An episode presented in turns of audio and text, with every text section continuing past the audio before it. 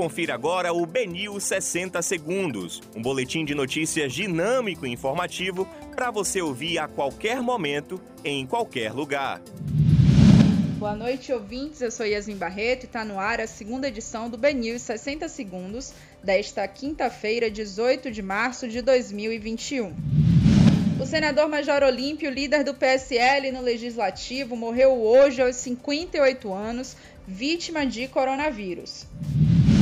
Os deputados federais baianos de esquerda e direita manifestaram solidariedade com a família do senador Major Olímpio. E o governo federal alerta que pode faltar oxigênio nos pequenos municípios. O presidente da Caixa Econômica Federal, Pedro Guimarães, anunciou hoje que o calendário de pagamento da nova rodada do auxílio emergencial está pronto. Luiz Galvão, ex-secretário da gestão de Bruno Reis, deve assumir a Secretaria Executiva do Ministério da Cidadania, comandado desde fevereiro pelo deputado federal pela Bahia, João Roma.